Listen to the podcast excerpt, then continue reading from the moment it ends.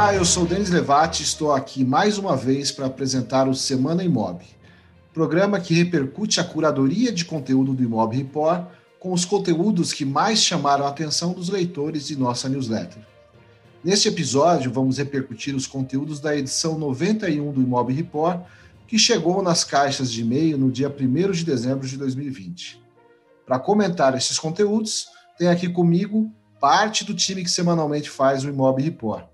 E temos de volta a Ana Clara Tonoc. Tudo bem, Ana? Tudo bem, gente. Soprei uma velhinha e agora estou de volta. Além da Ana, temos também a presença luxuosa de Ana Carolina Bendlin. Olá, Denis. Olá, todo mundo que está nos ouvindo. E além das Anas, também aqui a presença do nosso editor, do editor de Mob Report, Michel Prado. Tudo bem, Michel? Oi, Denis, tudo bem? Olá, Anas. Olá, ouvintes da comunidade Mob. Feitas as apresentações, então vamos repercutir os conteúdos da edição 91 do Mob Report tem alguns conteúdos muito interessantes e com conteúdos e com muita pertinência com o momento do ano, estamos em dezembro de 2020.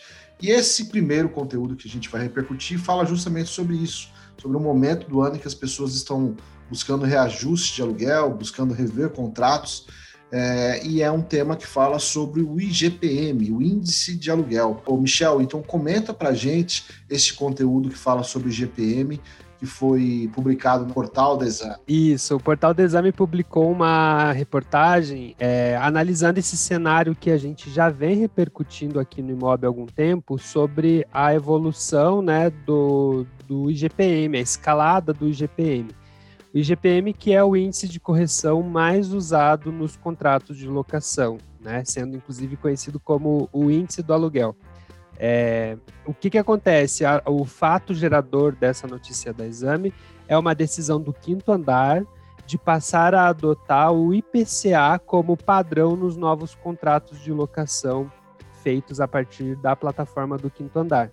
É, a matéria menciona que o quinto andar vai deixar em aberto a possibilidade de que o inquilino escolha fazer a correção pelo IGPM, mas que o IPCA passa a ser o indexador padrão para esses novos contratos.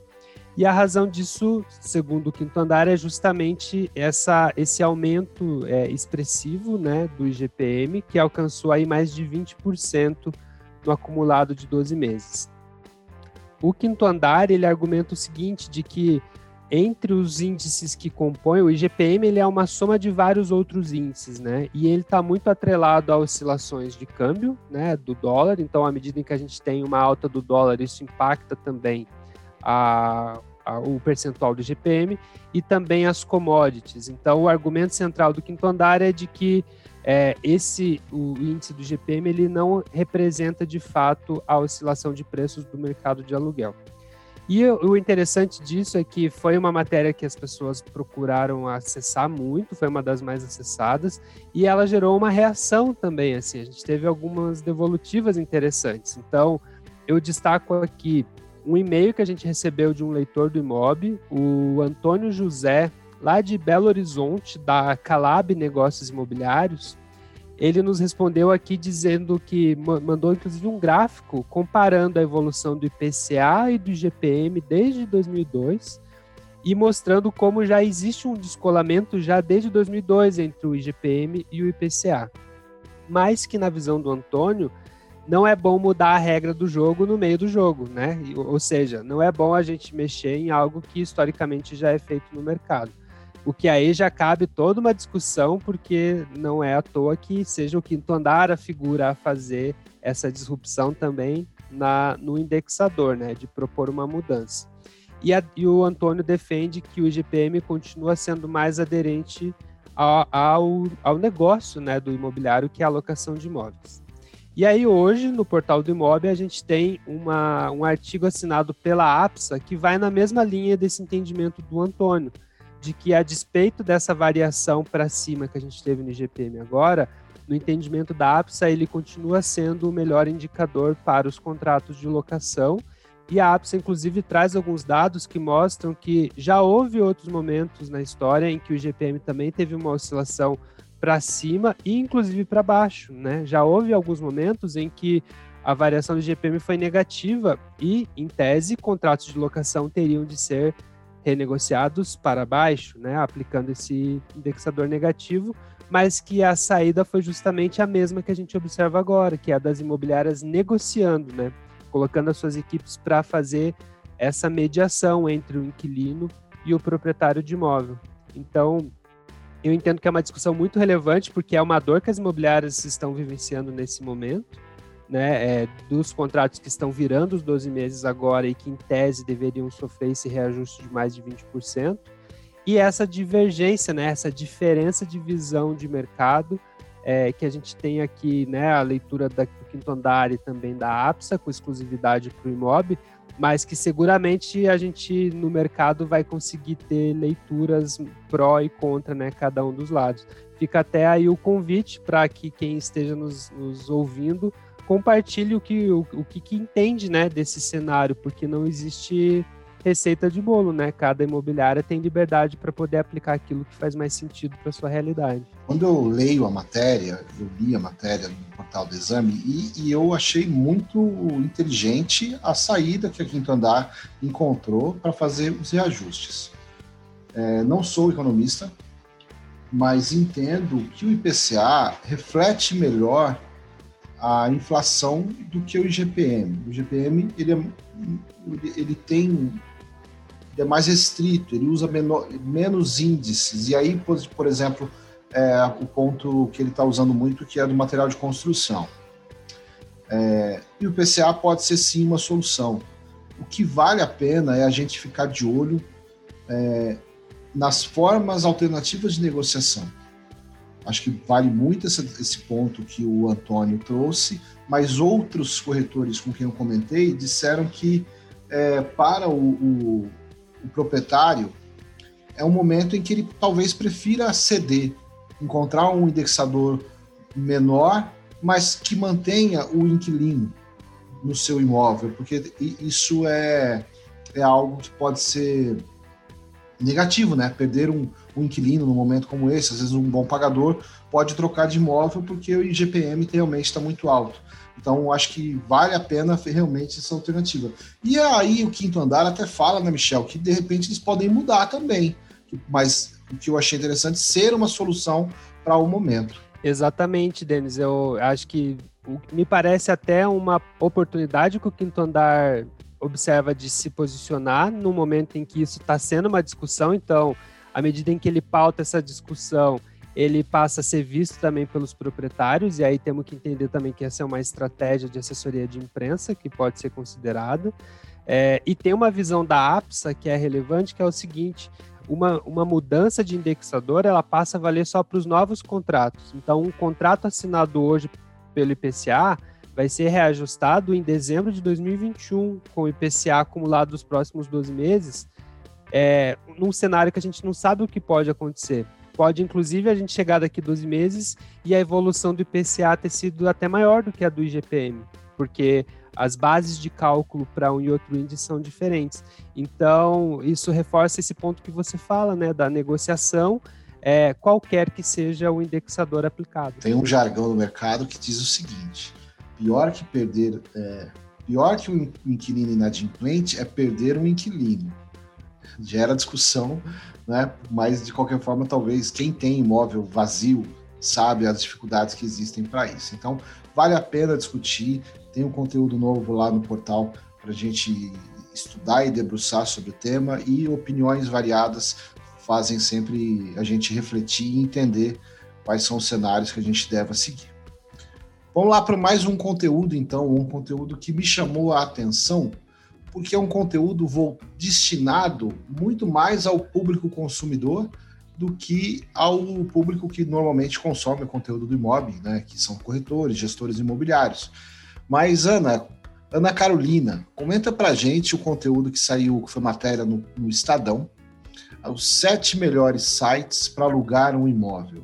O que, que será que chamou tanta atenção do público leitor do Imob Report. Então, Denis, a gente já falou um pouquinho sobre isso aqui, é, mas é sempre interessante relembrar que o Estadão ele tem uma editoria específica sobre notícias do mercado imobiliário. E essa editoria, ela se chama Imóveis, Estadão Imóveis, né? E ela é aberta, ela não tem paywall, então qualquer pessoa pode acessar os conteúdos que estão lá, sem ter que pagar, né, pela assinatura do Estadão. E geralmente as matérias que eles publicam são realmente voltadas para o consumidor final, para a pessoa que vai comprar o imóvel ou alugar o imóvel né? Mas eu acho interessante a gente sempre dar uma olhadinha nesse material que eles publicam, porque traz alguns insights que são interessantes também para quem é gestor, para quem é corretor, para quem é proprietário de imobiliária ou trabalha em alguma área relacionada ao mercado imobiliário, né? Então, essa semana eles trouxeram esse conteúdo, que são os sete melhores sites para alugar imóvel. E é claro que eles não fugiram assim dos grandes portais, né? Os que eles citam aqui são Moving Imóveis, Imóvel Web, Mercado, Mercado Livre, OLX, Quinto Andar, Viva Real e Zap Imóveis. Então, assim, na verdade, se você for pensar, esse conteúdo aqui, ele não tem nada de novo, né?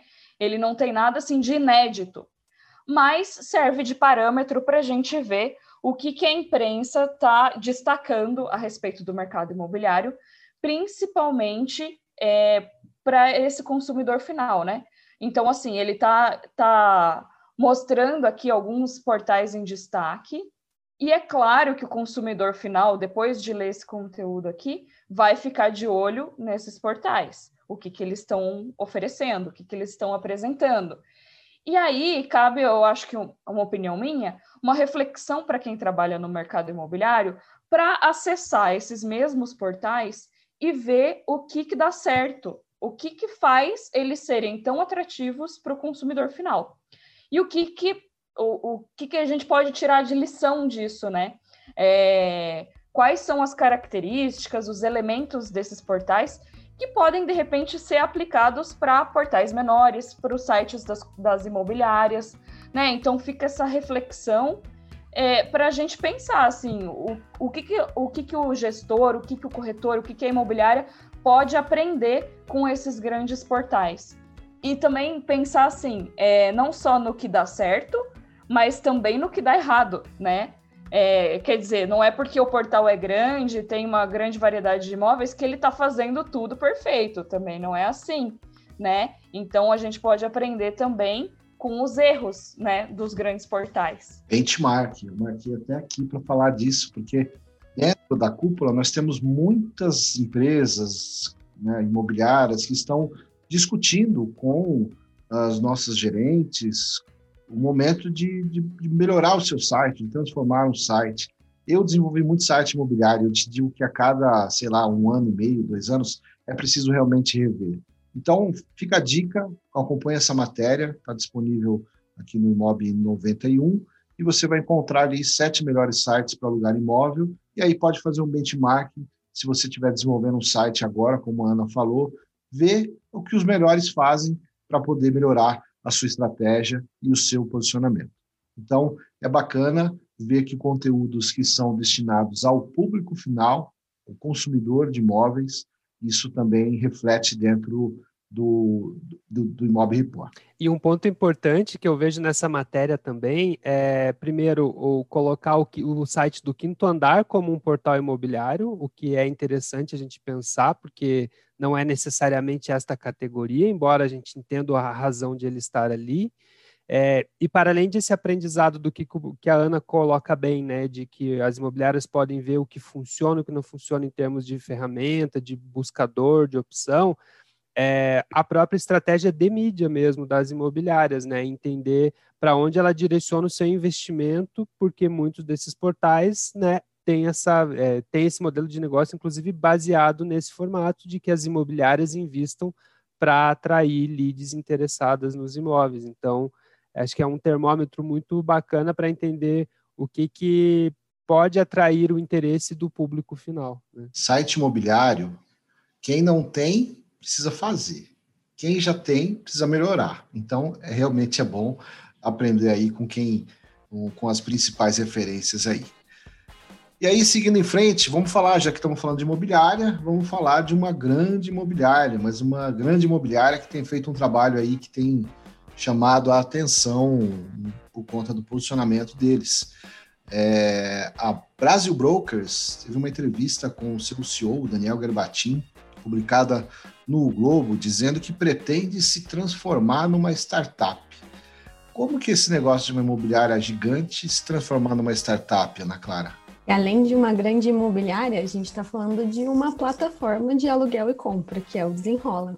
Então, essa entrevista especificamente foi com o Daniel Gerbatin, que é o novo CEO da Brasil Brokers, e há um movimento muito interessante, porque ele foi um dos fundadores da Desenrola, que é a startup da Brasil Brokers, e esse ano ele subiu para o cargo de CEO, que é muito sintomático, mostra muito as prioridades dentro da empresa de correr atrás de inovação e de lutar do lado de novos players que têm a inovação como foco. Então, nessa entrevista, ele fala muito sobre como o novo objetivo da Brasil Brokers é se colocar nesse papel de de startup, que uma startup, na verdade, vou fazer esse parêntese, que é quando você está testando o seu modo de negócio. Você ainda não é uma empresa firmada, porque você precisa saber se o seu negócio vai ser sustentável.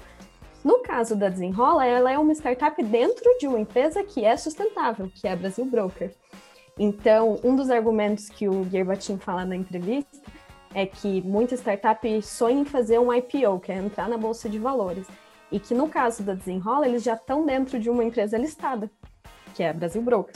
Então é uma entrevista bem legal.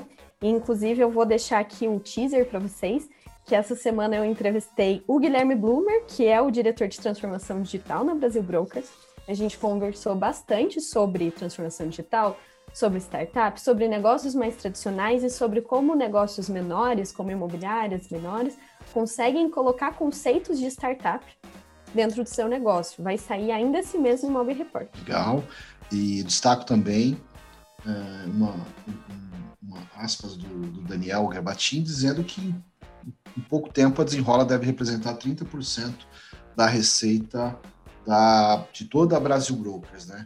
Então, também bastante interessante ver essa postura da Brasil Brokers de ter um, um CEO arejado que busca conexão com o mercado e não só fechado ali dentro do mundo da empresa, né? Então achei isso muito interessante, valeu a pena e as pessoas também devem ter gostado porque foi um dos conteúdos mais acessados. Então vale a pena ficar de olho na Brasil Brokers, na Desenrola, é uma empresa que tem aí tá com um ar de, de modernidade, de uma empresa arejada, isso faz muito bem para o mercado. Bom, os leitores do Imob Report também têm um crescente interesse em arquitetura. E prova disso é que, mais uma vez, um dos conteúdos mais clicados da semana é um conteúdo sobre arquitetura, não é mesmo, Ana Carolina? Isso, Denis. Não é exatamente arquitetura, é mais urbanismo, né? É uma reportagem da Veja que tem como título Urbanismo, os mini centros onde se faz tudo a pé. E eu queria dizer que o urbanismo é um assunto que me interessa bastante, assim, que eu gosto de ler, gosto de consumir, sabe? Ainda mais num caso desses, assim, que ele fala de cidades pelo mundo, da essência, assim, do espírito das cidades. E ele já começa essa matéria falando do Marais, que é um bairro super legal de Paris, né? Então, assim, me dá essa nostalgia de, até principalmente na pandemia, de poder viajar e conhecer esses outros lugares e entender como as cidades têm cada uma a sua característica e a sua forma de funcionamento, mas ao mesmo tempo tem algumas tendências que se repetem, né, que a gente consegue ver que estão em mais de uma cidade. E é isso que essa matéria da Veja traz. Ela fala de bairros que concentram todos os tipos de serviço num único bairro, para que você não tenha que sair do seu bairro é, para resolver um, uma pendência de banco ou de comércio ou ir na farmácia. Você tem tudo ali como se fosse justamente o que eles colocam aqui no título, né? Um mini centro dentro do bairro onde você consegue resolver todas essas questões, né? É, da, da, vida, digamos assim, né? Sem ter que necessariamente ir para o centro da cidade, causar um congestionamento, perder um tempo, né? Podendo resolver ali tudo que você precisa de forma mais rápida, mais agilizada, perto da sua casa, né? Então ele fala ali em relação ao bairro Marré que é como se fosse uma cidade de 15 minutos, né? Que você pode resolver tudo que você precisa caminhando por 15 minutos. E aí ele dá outras, outra, outros exemplos também, né? Fora Paris, ele fala de Mar Barcelona, de Madrid, de Milão, de Detroit, de Melbourne, Sydney. Então, assim, é, como é, essa tendência está presente não só na Europa, né? Mas também, por exemplo, na Austrália. E aí, é, o que eu senti um pouco falta nessa matéria é que ele não fala muito do Brasil, sabe? Da experiência que a gente tem no Brasil. A matéria cita Porto Alegre, dizendo que Porto Alegre é um exemplo da importância das prefeituras regionais, prefeituras de bairro, né? Mas, na minha opinião, eu acho que tudo isso que está sendo citado aqui na matéria é, tem uma relação muito maior, por exemplo, com as quadras de Brasília, né? Porque a proposta das quadras de Brasília é justamente essa, que você tem ali o mercado, a farmácia, o restaurante, tudo próximo da quadra onde você mora, né? Sem ter que percorrer longas distâncias ali no plano piloto para ter acesso a esses serviços. Então eu achei que ficou um pouquinho, né, poderia ter citado Brasília aí nessa matéria, mas traz um panorama bem interessante sobre o que seriam esses ministros de bairro. É, é uma matéria da Veja, mas eu quero dizer que o Raul Justilores, que é o editor da Veja São Paulo, ele é um entusiasta de urbanismo e de arquitetura. E ele está sempre trazendo esse, esse, debate, e é muito interessante acompanhar esse debate, porque nós vivemos o, o momento inter-pandemia, né? Acabei de criar pós-pandemia, interpandemia, aonde se discute muitos futuros empreendimentos. A matéria publicada, escrita pela Ana Clara, e, e, que repercutiu tanto dentro do Imob, que fala sobre as tendências das empresas de incorporação, é uma prova disso. Né? As pessoas estão de olho no urbanismo, estão de olho em como as, essas empresas impactam as cidades, e acho que isso vale muito a pena. E o Raul Justilores tem um podcast, inclusive, que ele explora muito esse tema. Então, muito bacana realmente o tema urbanismo e arquitetura. E aí, como é que a gente faz para acompanhar todo esse conteúdo que a gente está falando aqui, Ana Clara? Como é que faz para a pessoa assinar o Imob Report? Tem que pagar muito caro? Como é que funciona isso aí? É nada, deles, é gratuito. Gente, para assinar o Imob Report, a gente consegue assinar as duas newsletters no site mobreport.com.br e lá também você acessa as nossas reportagens exclusivas, que é lá que a gente publica. A gente também está nas redes sociais, a gente tem uma produção de conteúdo própria, principalmente para Instagram, que você consegue ver resumo de muita matéria. Então é só procurar a gente como Imob Report. E o nosso e-mail está aberto para receber sugestão de pauta, para se vocês quiserem comentar alguma matéria que a gente citou aqui, o, o caso do IGPM que a gente estava discutindo, por exemplo, ou até outra cidade que você lembre que tem uma, uma organização de mini centros, nosso e-mail é news@imobreport.com.br. Maravilha, Ana. Eu quero aproveitar que falei de pandemia, pedir aqui a desculpa pela que eu chamo de estética da quarentena.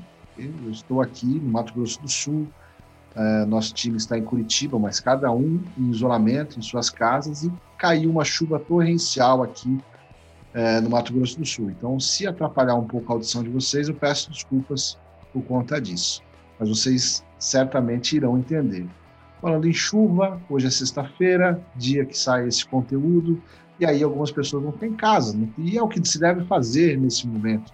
Se possível, ficar em casa e aí a gente já tem aqui um quadro que é a indicação de leitura no final de semana.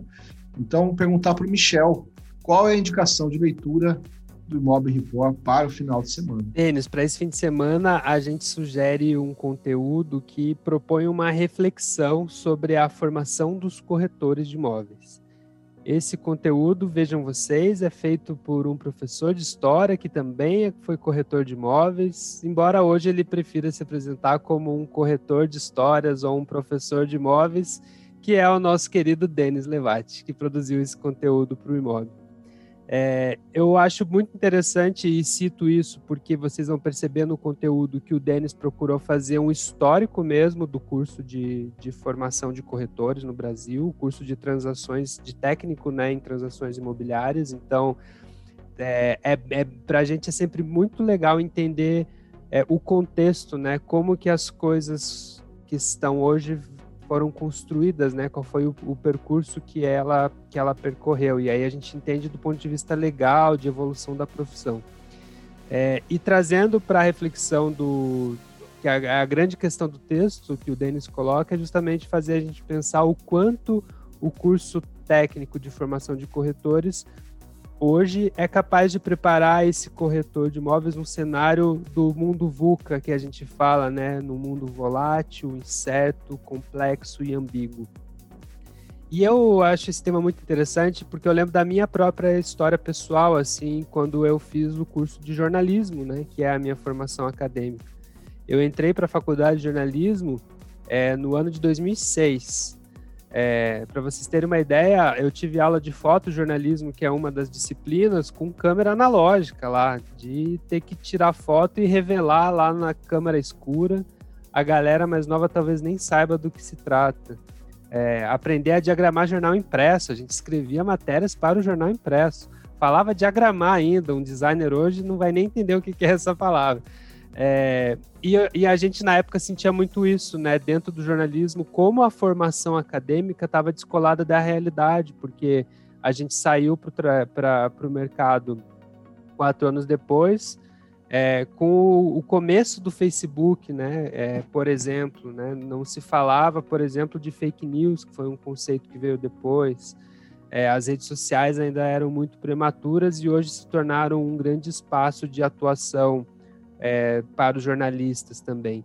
Então, assim, eu entendo que existe sempre um descolamento, claro, entre a formação mais teórica e o mercado. O mercado sempre vai estar um passo à frente da formação acadêmica, até pelo, pelo formato, né? A formação é, precisa se basear na, naquilo que acontece, né? Precisa ter evidências, precisa investigar, estruturar.